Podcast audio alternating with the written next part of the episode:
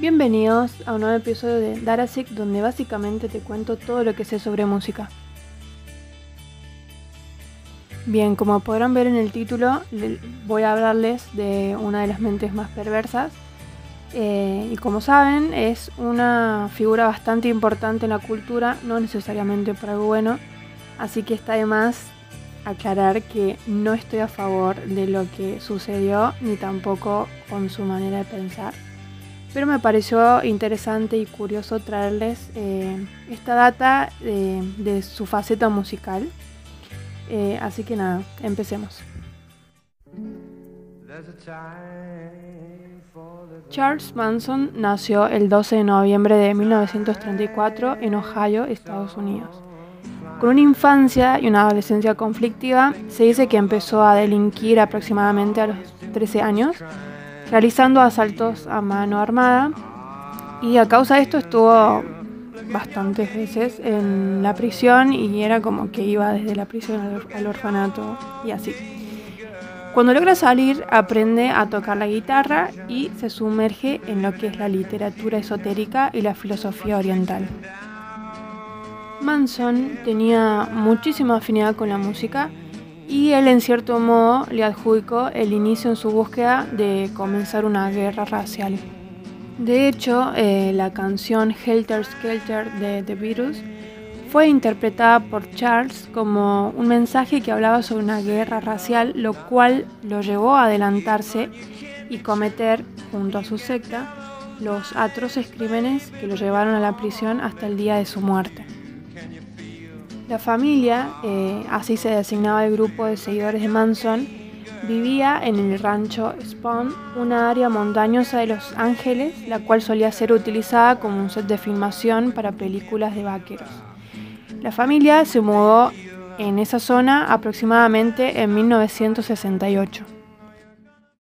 Un día de marzo de 1968, Dennis Wilson, el baterista de The Beach Boys, manejaba por la carretera de Sunset Strip cuando dos mujeres, que obviamente eran integrantes de la familia, le piden si las puede acercar a un lugar. Él acepta y ahí emprenden viaje.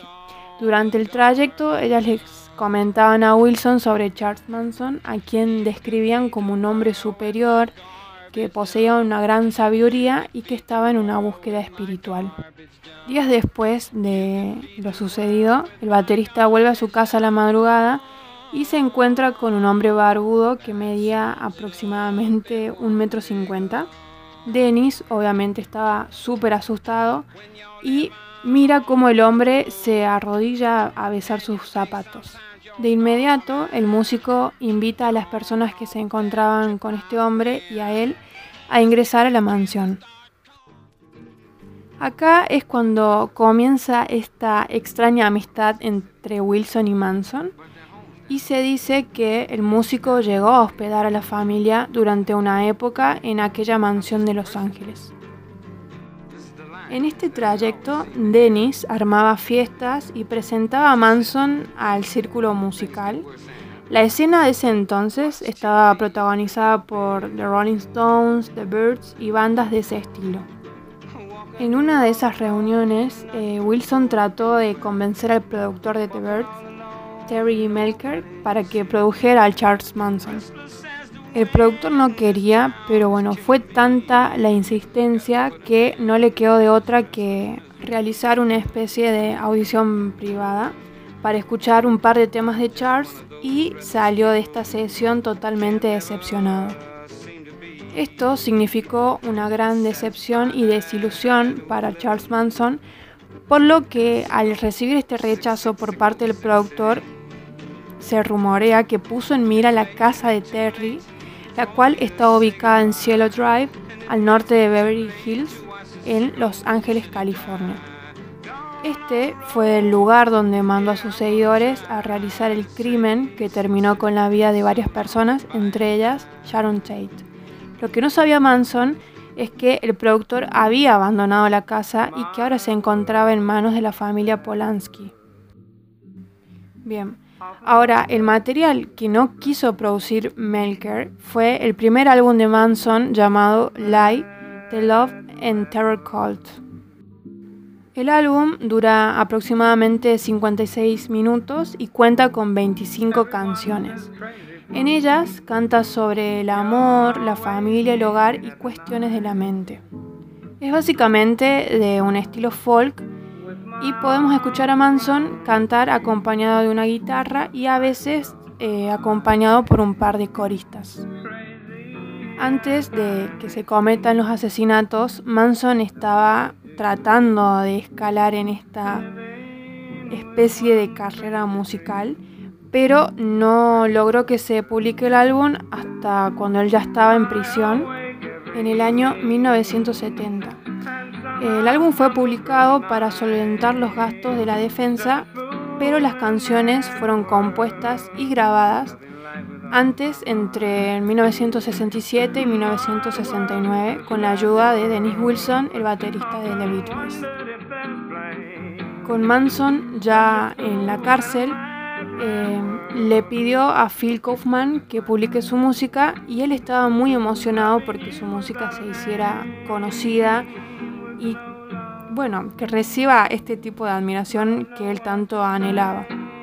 Ahora, ¿Quién es Phil Kaufman? Se estarán preguntando.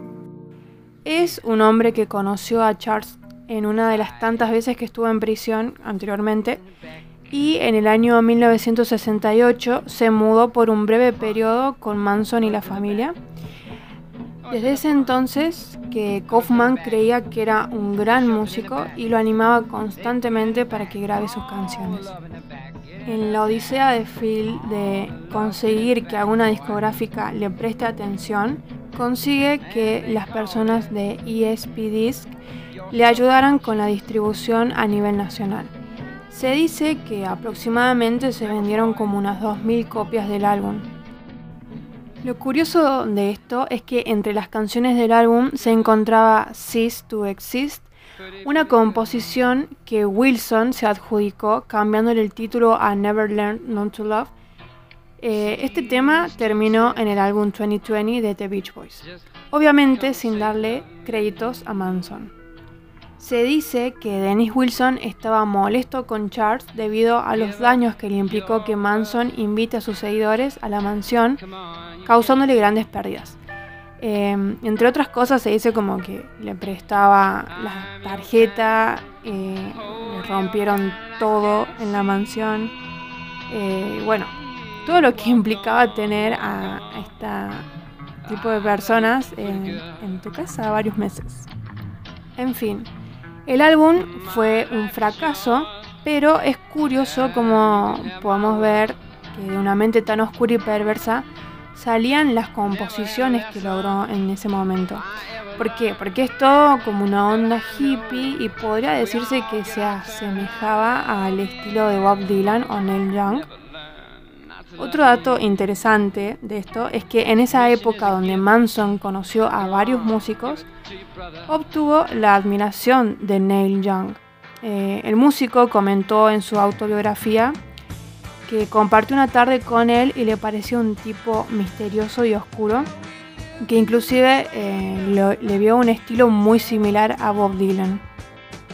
Le gustaba tanto lo que hacía que hasta llegó a recomendarlo a su discográfica, recibiendo una respuesta negativa de la misma.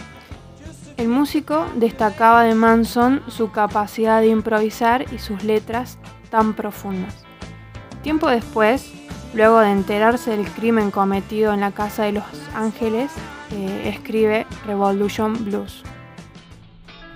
Volviendo a Manson, eh, después de este primer álbum, siguió grabando distintas cosas a partir de los años 80, cuando ya estaba en prisión. Entre el material podemos encontrar a White Rasta, un álbum de canciones e improvisaciones grabadas en el año 1983, también tenemos a Live at San Quentin, que es un álbum con las mismas canciones que White Rasta, pero como en un distinto orden. Después tenemos a Manson Speaks, lanzado en el 95, el cual contiene recitales de poesía y opiniones sobre algunas cuestiones de la época. Y bueno, así hay muchísimas grabaciones y CDs donde se encuentran distintas canciones, poemas y opiniones de este sujeto. Es sabido que a lo largo de la historia Manson es una figura, y no precisamente buena, de la cultura, eh, de la cual se nutrieron distintos escritores, pintores y músicos. De hecho, los Guns N' Roses grabaron un cover acústico de Look at Your Game Girl y lo incluyeron en el álbum de Spaghetti Incident.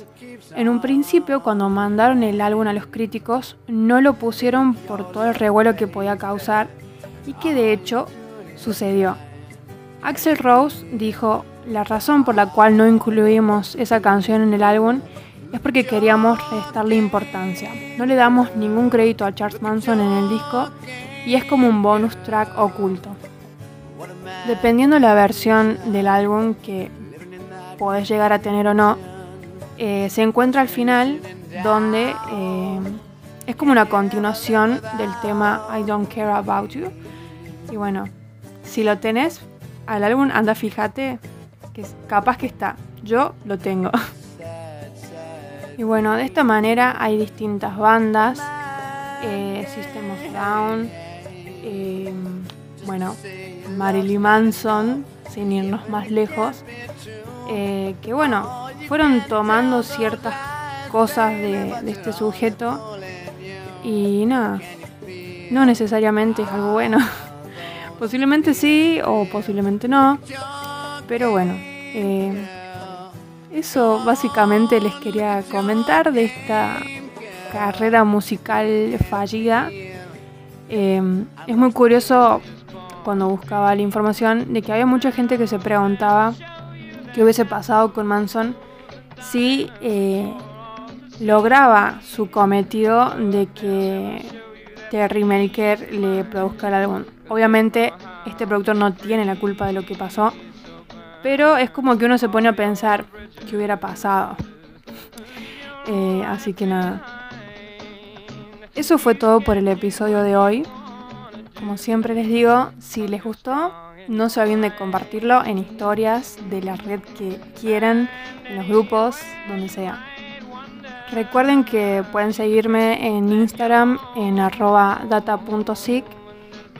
Y nada, nos escuchamos el próximo episodio.